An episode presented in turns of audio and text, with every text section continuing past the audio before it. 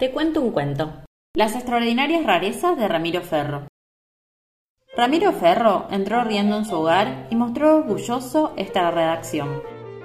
Quiero relatar una historia de terror en una ratonera donde vivía un grupo de ratones. Los roedores parecían raros. Les pregunté y me contaron que un monstruo los aterrorizaba. Me describieron cómo era. Parece una carroza de hierro, pero no corre, se arrastra, y el perro no le ladra. Es un horror, los ayudaré, respondí. Y no me van a creer lo que descubrí. El monstruo era una trampa para ratones. Sus padres se preocuparon y, tras un rato de reflexión, lo llevaron a ver al requete famoso doctor Raúl Rodríguez.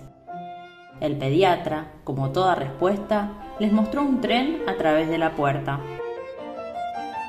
Los padres, cada vez más preocupados, explicaron al doctor que Ramiro siempre había sido ruidoso, pero que esto de escribir con tanta R les parecía una exageración.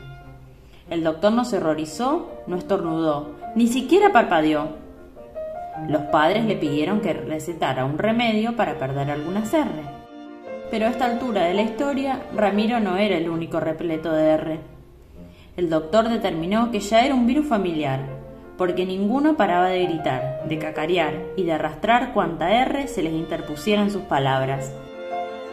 Reacios a reconocer su responsabilidad, los padres de Ramiro decidieron llevar a su primogénito a ver a un otorrino laringólogo que diagnosticara el recurrente problema de la R. Les recomendaron a la doctora Mora Hernández. Al escuchar el nombre, exclamaron temblorosos otro doctor con R. Estamos atrapados. Pero se dirigieron al consultorio con singular apuro. La doctora Mora Hernández resultó encantadora y comprendió rápidamente. Ramiro no requiere ningún remedio porque no está enfermo. Ahora que descubrió el sonido de la R en diferentes lugares de la palabra, adora practicarlo cuando redacta. Aclaró que no era su tarea arreglárselo, los padres, rabiosos por la falta de reacción de los doctores ante la enfermedad de su hijo, resolvieron partir raudamente. Ramiro, relajado, propuso un acertijo. R ríe ruidosa al inaugurar la palabra y alrededor de Enrique en Israel. Si ríe en otro lugar, no es por error, sino porque redobla la fuerza de su motor. Pero doctora Mora, ¿usted no se horroriza con los trabalenguas? ¿Y ustedes, señores padres, no recuerdan haber recitado otro trabalengua coro con otros compañeros? R con R guitarra, R con R carril. Mira que rápido ruedan las rápidas ruedas del ferrocarril. La doctora Mora reía a carcajadas. Ramiro corrió a un pizarrón y escribió de un tirón. Para que suene R, escribimos una sola R cuando le toca hacer la primera letra de la palabra o después de S, L o N. Pero para que suene R entre dos vocales debemos escribir R con dos R.